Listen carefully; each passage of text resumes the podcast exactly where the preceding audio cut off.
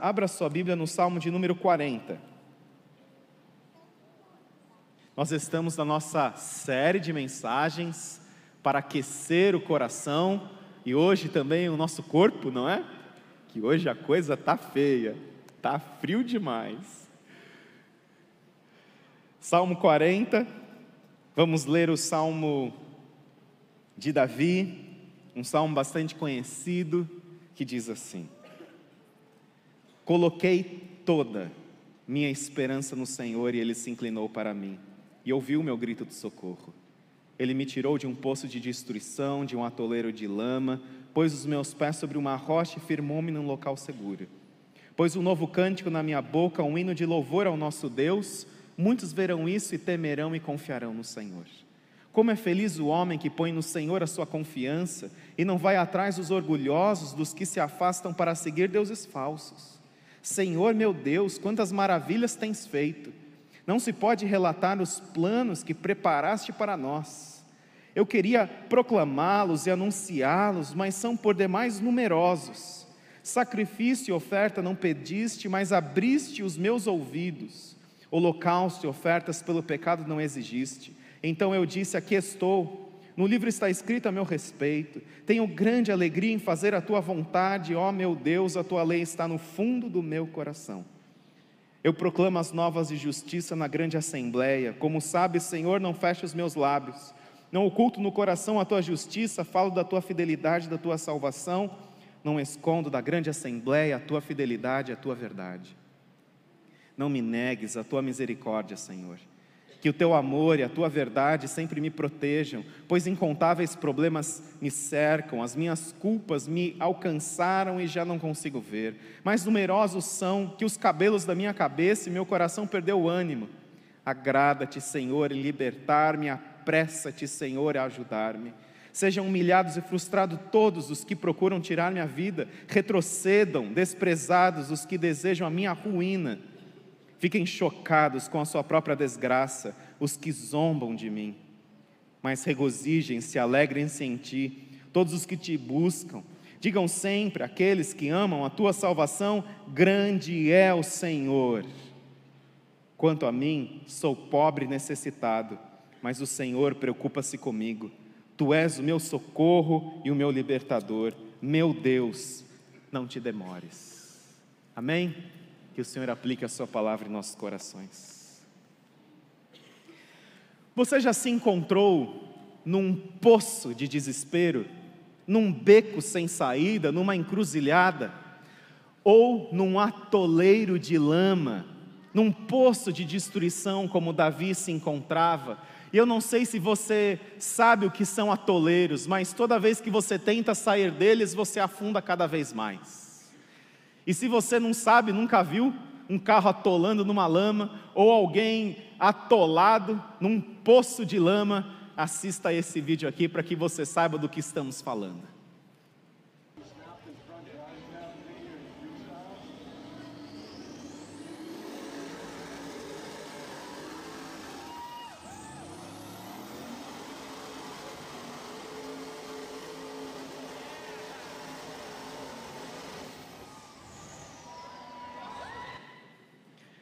É isso aí, gente. Sabe o que mais me surpreende nesse vídeo? É que tem gente assistindo. E você não se surpreenda que um dia em que você estiver atolado na lama, gente vai estar assistindo também.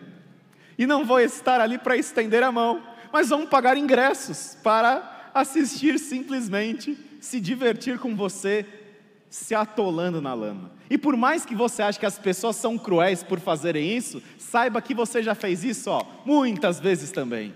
Você também já assistiu carros sendo atolados na lama e você ficou ali de braços cruzados, simplesmente passivo, enquanto outras pessoas estavam sendo atoladas. E outra coisa também, você só se atolou naquele poço porque você quis, porque você escolheu estar lá porque você achou que dava para passar, você achou que não não sofreria nenhum problema, nenhum prejuízo. Você estava com um carro bom, tração nas quatro rodas, alto, e você pensou: ah, eu vou passar aqui no meio e não vou sofrer nada. Mas seu motor fundiu e você está lá e você não consegue sair. Existem muitos tipos de atoleiro, muitos poços de destruição. Davi o autor do Salmo 40, ele passou por muitos atoleiros de lama na sua vida, e eu quero dizer algo para você a partir do Salmo 40. Davi, um homem segundo o coração de Deus, nos ensina que mesmo os homens e mulheres mais piedosos passam por atoleiros de lama na sua vida. Mesmo aqueles que têm um coração voltado para Deus, passam por diversos tipos diferentes de atoleiros que não conseguem sair sozinhos estão ali, perdidos.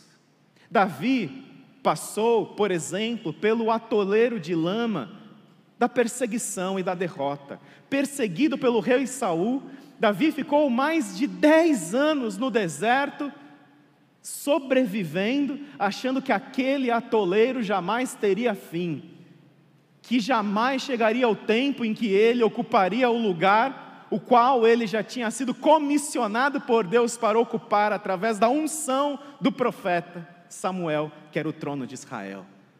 Aquele era um tempo que parecia não ter fim. Atoleiros são assim, parece que não tem fim, parece que isso não acaba nunca. Porque você não encontra solução, a luz no fim do túnel fica cada vez mais fraca, mais distante. Quando você acha que você está chegando lá, a luz vai se distanciando de você e vai diminuindo de intensidade. Esses são os atoleiros de lama. Davi também se envolveu num atoleiro de lama do pecado. O seu adultério com Batseba e o homicídio premeditado do esposo de Batseba, Urias, um fiel soldado que estava lutando as batalhas do rei enquanto ele estava lá descansando, acordando tarde. Aquele atoleiro de lama trouxe para Davi seríssimas consequências na sua vida. E esse Salmo 40 era um outro tipo de atoleiro de lama.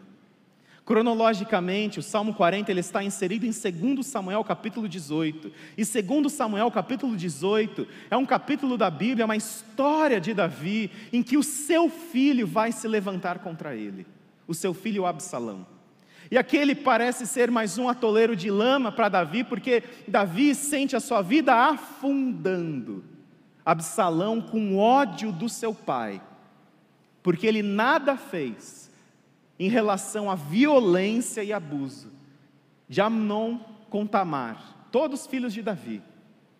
Amnon, meio-irmão de Tamar. Tamar, irmã direta de Absalão. Amnon, meio-irmão de Absalão. Mesmos pais, mães diferentes. Tamar, Tamar foi violentada por Amnon. E Davi simplesmente não fez nada. Davi simplesmente não fez nada e toda a sua omissão como pai, a sua omissão como figura paterna e a sua ausência como líder na sua casa trouxe seríssimas consequências e Absalão ficou com tanto ódio, com tanta raiva do seu pai, que ele vai tomar de Davi aquilo que era mais precioso para ele, aquilo que o tirou de casa sempre, que era o trono de Israel. Absalão quer se vingar de Davi, quer se vingar do seu pai, porque ele estava muito ocupado sendo rei de Israel e ele não tinha tempo para conversar com seus filhos, para estar com seus filhos, para liderar a sua família, a sua omissão. Encheu o coração de Absalão de ódio, de fúria e de raiva, de ira. E esse momento, Davi sente a sua vida afundando, afundando, afundando. E ele escreve o Salmo 40 nesse momento de perseguição de Absalão enquanto Davi tem que fugir do palácio mais uma vez. Davi escreve o salmo de número 40. E eu quero que você saiba três verdades a respeito de qualquer atoleiro de lama, porque existem muitos atoleiros. Pode ser um atoleiro de uma vida financeira em que você simplesmente não consegue avançar, cumprir propósitos que você tenha, ou simplesmente propósitos da sua vida que você não, não consegue. Atoleiros são encruzilhadas, atoleiros são becos sem saída, é aquela sensação de checkmate que você acha que não vai dar mais. Planos, propósitos, e três verdades a respeito de qualquer atoleiro que você possa estar. A primeira verdade é: se você não sair logo, você vai continuar afundando. Davi, quando ele não vai para a batalha como rei, quando todos os reis foram, Davi ficou na sua casa e nos conta, segundo Samuel, que ele acordou tarde, ele viu Batseba, ele se relacionou com Batseba, mesmo sabendo que ela era mulher de Urias. Davi ele foi afundando, afundando, afundando cada vez mais no seu poço do pecado. Se você não sair logo desse atoleiro, você vai continuar afundando, seja em autocomiseração, seja em autovitimização, seja no que for, em ansiedade, em desânimo, você vai continuar afundando. Se você não sair logo. A segunda verdade é você não vai conseguir sair sozinho. Se você não sair logo, você vai continuar afundando, e a segunda verdade, você não vai conseguir sair sozinho. Davi não conseguiu sair sozinho, nem de nenhum desses atoleiros. Davi precisou de ajuda. No caso do seu pecado contra o Senhor, do adultério com Batseba, o, o, homicídio que ele cometeu, Davi, ele estava tão cego em relação a si mesmo, que Deus ele precisou enviar um profeta, o profeta Natan, para confrontar Davi, só que aí Natan é muito esperto, porque Davi, ele, da, Natan, ele conta uma história a respeito de uma outra pessoa, e como nós somos bons para criticar outras pessoas, não é? Aqui o que as pessoas estão fazendo de errado, a gente comenta bastante. E aí Davi ele fica indignado com uma certa história de um homem que tinha uma ovelha, e aí Davi ele fala assim: esse homem tem que morrer. Aí Natan fala assim: você é esse homem. Você é esse homem, Davi. Você não se enxerga, você é esse homem. Natan ele vai usar justamente esse mecanismo com Davi, mostrando uma história com a qual ele vai se indignar muito, muito. Para dizer, ó, não adianta você se indignar, porque essa é uma história. Você tem que se indignar com a sua vida. Você tem que mudar a sua vida. E aí, Davi ele cai em si. E Davi ele passa por um processo de restauração. E a terceira verdade a respeito de qualquer atoleiro de lama é que Deus ele se importa com você. Deus ele não quer deixar você nesse atoleiro. Deus, Ele te criou para algo a mais do que você ficar nesse atoleiro de desânimo, de depressão, de ansiedade, de autocomiseração, de autovitimização, de ódio, de ressentimento, de mágoa, de críticas, de seja do que for. Deus te criou para algo muito maior do que você ficar nesse atoleiro de lama. Deus, Ele se importa com você. E no Salmo 40, Davi, ele vai explicar e nos contar como é que Deus se importa conosco. Como é que Deus se importa?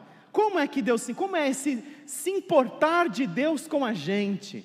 Em primeiro lugar, Deus ele se importa em ouvir. Deus ele se importa em ouvir o seu clamor. Verso primeiro diz: Coloquei toda a minha esperança no Senhor. Ele se inclinou para mim e ouviu o meu grito de socorro. Deus, Ele não está indiferente a você, à sua dor, aos seus planos frustrados, ao seu desânimo, ao seu pecado, aos seus hábitos escravizadores. Se você tem filhos pequenos, você sabe que dormir de madrugada é um luxo. Nós temos três. E você sabe que dormir de madrugada é um luxo. E aí, embora durma, às vezes de uma forma contínua, um dia, aí outro não, um dia sim, dois não, dois sim, três não, acorda com alguma coisa, com uma, às vezes diante de um pesadelo. A gente, Fernanda e eu, a gente fica com ouvido atento. E como o turno da madrugada é da minha responsabilidade, eu fico com ouvido atento Embora às vezes eu não consiga ouvir de tão cansado que estou, ela ouve, ela vai. Mas são clamores. Às vezes é um pesadelo que teve e você vai lá, você acalma e volta a dormir. E às vezes quando eu ouço alguém chamando ou pode ser por causa de um pesadelo ou alguma, enfim, uma necessidade, quer se cobrir, não está achando a naninha, às vezes a gente entra no quarto, Fernanda, e a gente fica ali, apenas parado, deixando com que elas se resolvam, que elas consigam voltar a dormir sozinhas, para que elas aprendam a despertar e voltar a dormir sozinhas sem interferência de alguém, porque senão elas vão ficar dependentes sempre da interferência de alguém. E a gente está ali, a gente está pronto para intervir, a gente está pronto para ajudar, mas a gente está ali no quarto e muitas vezes elas nem sabem. Mas nós estamos atentos ao grito de socorro. Deus, Ele está atento ao seu grito de socorro. Deus, Ele não está indiferente à sua dor. Deus, Ele sabe o que você está passando. Deus, Ele sabe os problemas que você enfrenta. E Ele está ali, ó, pronto para agir. Se precisar, ele vai lá, ele te pega no colo. E às vezes a gente tem que fazer isso: pega uma no colo, leva para a sala. Aí as duas acordam, aí vira uma festa na sala, aí a gente aproveita também. Aí vira uma festa, a gente conta uma história, volta para dormir e dorme todo mundo. Mas nós estamos prontos para intervir se necessário, porque elas não estão sozinhas. Elas têm um pai e uma mãe que olham por elas e estão atentos aos seus clamores. Você não está sozinho, você tem um Deus que é o seu Pai perfeito, que te ama incondicionalmente, que Ele não está indiferente aos seus clamores. Ele não está indiferente ao seu grito. Talvez num sono muito pesado a gente pode custar para acordar. Deus não. Deus ele ouve no primeiro grito e ele está pronto para te ajudar. Deus ele se importa em te ouvir. A segunda verdade a respeito do se importar de Deus é que Deus ele se importa em te resgatar. Ele me tirou de um poço de destruição, de um atoleiro de lama, é o que Davi escreve. E quando você está num poço profundo, tudo é escuro, tudo é sombrio, tudo é trevas, porque a luz do sol não chega. Se você está lá no fundo, a luz não entra mais no seu poço de destruição e você não consegue sair sozinho. Aquele carro lá do nosso vídeo teve que ser guinchado. Agora, para guinchar e não ficar lá também, né, tem que saber guinchar e tem que ser um carro que consiga fazer isso. Você está lá, você está ilhado no seu poço de desânimo. E quem pode te tirar disso? É o Senhor Deus. Ele pode e Ele quer te tirar. E Ele te tira, Deus faz por você o que ninguém pode fazer. E você também não pode fazer. Deus, Ele te ama por demais para te deixar no poço da perseguição, do pecado, do ressentimento, da mágoa. Ele vai tentar te trazer de alguma forma. Foi o que Ele fez com Davi o tempo todo. Em todos os seus poços, em todos os seus atoleiros de lama, Deus ele vai enviar alguém para ajudar com que Davi ele saia desse atoleiro. Que ele saia desse momento de, de estar cego em relação à sua própria situação, em relação à sua própria condição. Deus sempre vai enviar alguém na vida de Davi. E Deus faz isso com você e comigo também para te tirar desses poços de atoleiro. Ele vai enviar alguém para te resgatar, e esse alguém é o próprio Jesus. Mas esse alguém também são pessoas que convivem com você, que se importam com você, que oram com você. E aí o Salmo 139, um outro salmo de Davi diz assim: mesmo que eu diga que as trevas me encobrirão, e que a luz se tornará noite ao meu redor, verei que nem trevas são escuras para ti.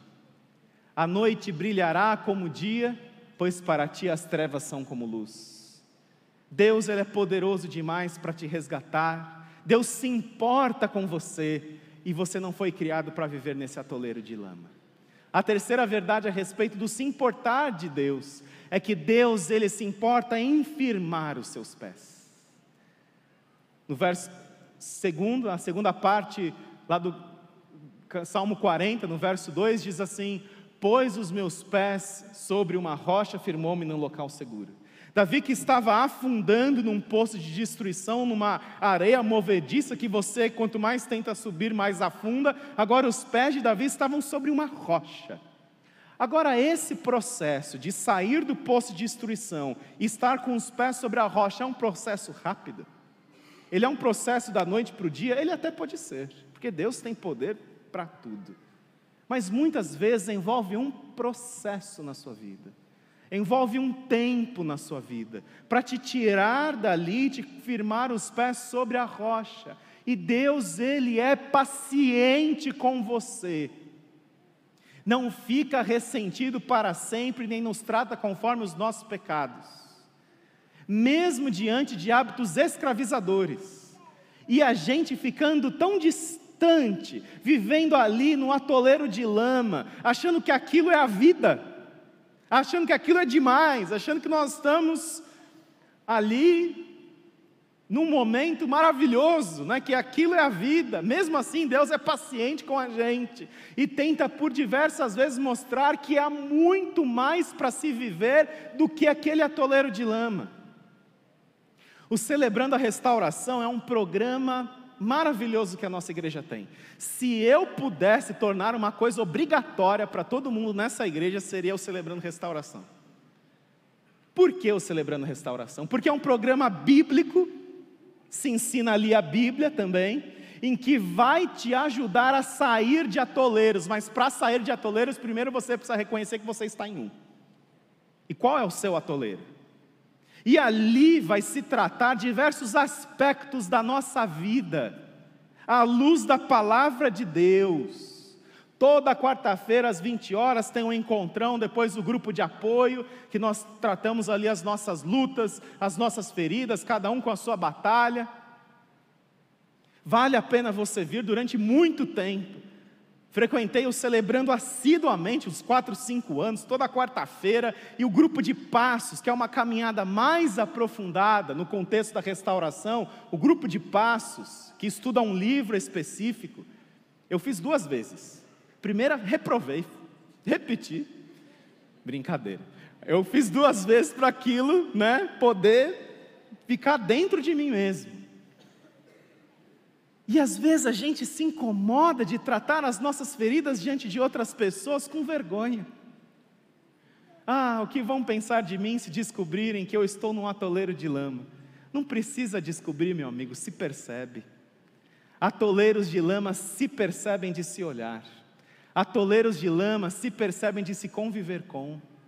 E o que eu acho interessante no livro do grupo de passos é que a última lição chama. Quem fez aí grupo de passos? Como é que chama a última lição? Superando atoleiros. E eu acho interessantíssimo essa última lição, porque ali se ensina que recaídas, infelizmente, vão fazer parte da nossa caminhada de restauração, mas não precisam fazer. E se você quer continuar na sua caminhada de restauração, diante daquilo que você está, tratando diante de Deus, você não apenas precisa aprender a superar atoleiros, para que você não fique perdido ali, mas também a evitar atoleiros, a você saber, ah, eu tenho um carro que não vai dar para passar aqui nesse negócio, eu tenho um carro que não vai dar para atravessar aqui, eu tenho um carro que não vai dar para passar, ou seja, eu não vou com um fusquinha atravessar esse atoleiro de lama, não vai dar. Ou seja, eu vou desviar. Você passa a se conhecer melhor, e se conhecendo melhor, a entender como é importante você evitar esses atoleiros. Porque para algumas pessoas, aquilo que é um atoleiro para você, ele vai passar assim, ó. Mas para você, você vai ficar no meio do caminho. Ou seja, superar atoleiros e evitar atoleiros é muito importante na caminhada. E Deus, ele tem paciência com você. Olha que coisa maravilhosa. Deus, ele tem paciência com os seus pecados, com as suas mazelas, mas você vai colhendo o que você vai plantando também. Não tem como. Mas mesmo assim, Deus ele é paciente com você. Deus é paciente comigo.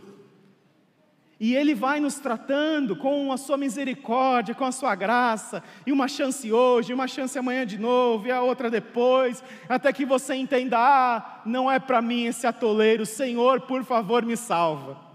E aí Ele te salva, Ele te resgata.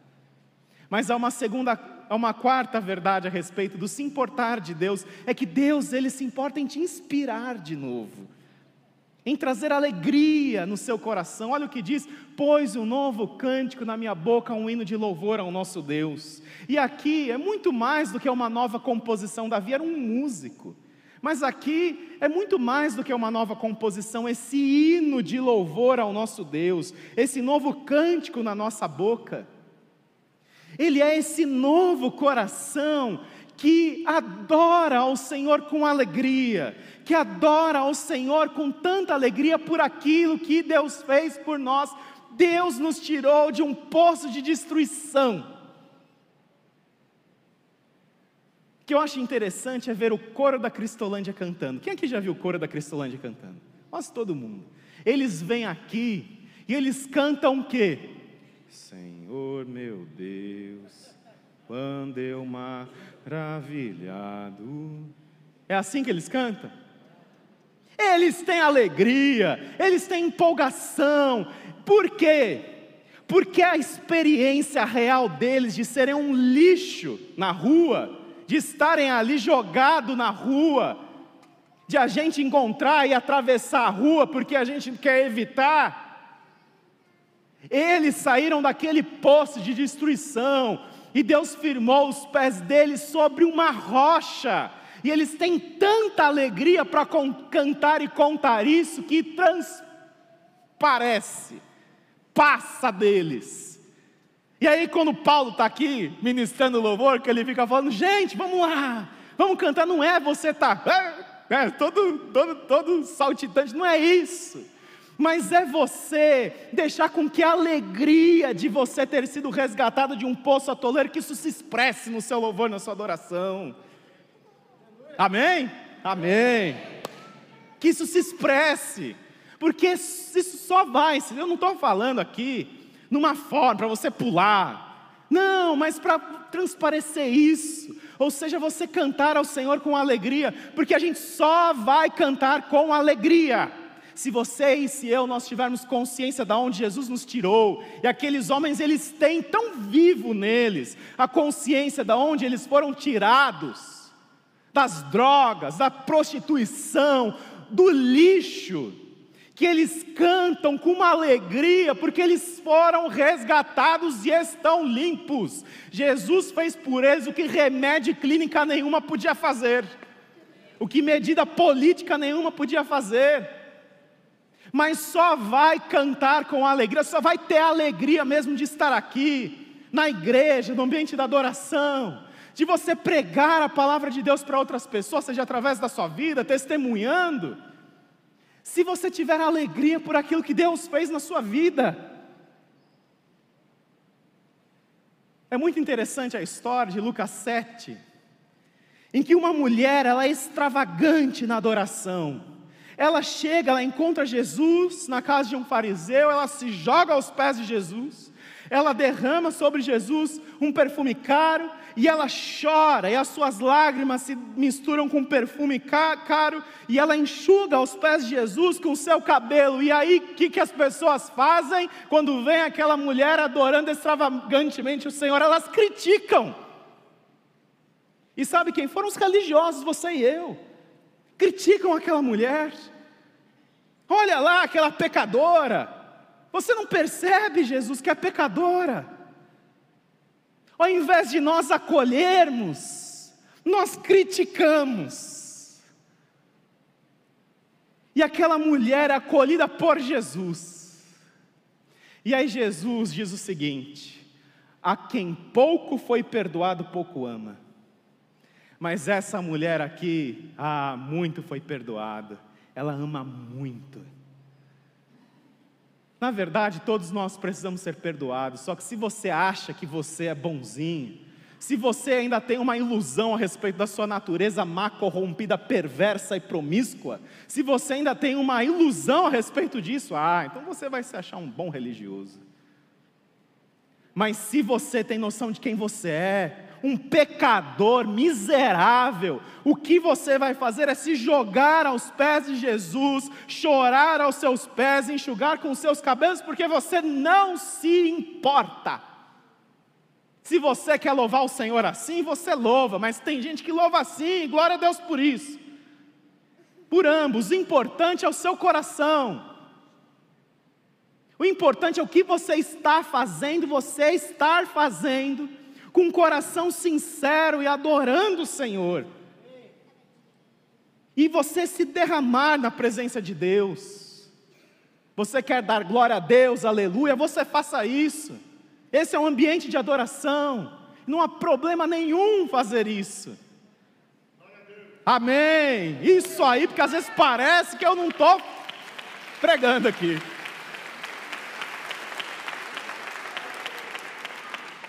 Deus, Ele fala a nós. E nós precisamos ter o ouvido atento. E aí vem a última verdade a respeito do se importar de Deus. Deus se importa em te usar de novo. Olha que maravilha! Você que estava lá no atoleiro de lama, e aí Deus ele te resgata, ele faz algo na sua vida, ele coloca um novo hino na sua boca, ele te usa de novo. Muitos verão isso e temerão e confiarão no Senhor aquilo que Deus faz na sua vida. Isso é a verdadeira mensagem. A transformação, a restauração que Deus fez na sua vida. Ou seja, pregue com a sua vida, anuncie para as outras pessoas da onde Jesus te tirou. Ah, eu cresci na igreja. Ah, se você cresceu na igreja e você acha que você não tem história para contar, bom testemunho para contar, você precisa ter mais tempo com Deus. Porque testemunho não é só fui tirado das ruas e agora eu estou aqui fazendo faculdade, com mestrado, ó, oh, Deus me restaurou, não. Porque Deus, Ele sempre faz algo na nossa vida, independente de quem você seja, para também servir para alcançar outras pessoas. Só que a gente guarda isso com a gente, numa apatia e timidez espiritual. E Deus precisa te libertar disso, porque você está onde você está, não é por você mesmo, não é para você mesmo, não é um fim em si mesmo, é para você falar para as outras pessoas daquilo que Jesus fez por você. Ah, mas existe a liberdade religiosa? Óbvio que existe. As pessoas têm direito de seguirem o que elas quiserem de crerem no que elas quiserem. Só que a gente também tem a responsabilidade de anunciar Jesus para essas pessoas, seja através da nossa vida, seja através das nossas palavras. E esse processo de restauração, ele começa no verso primeiro com um grito de socorro. E talvez seja isso que você precise fazer nessa manhã. Você precisa gritar por socorro. Qual é o seu atoleiro de lama? Talvez não seja um pecado propriamente dito, um hábito escravizador, mas seu atoleiro de lama é a sua vida simplesmente que não, não anda, que não caminha. Você sente que as coisas não estão não estão acontecendo para você. E você fica desanimado, você fica frustrado.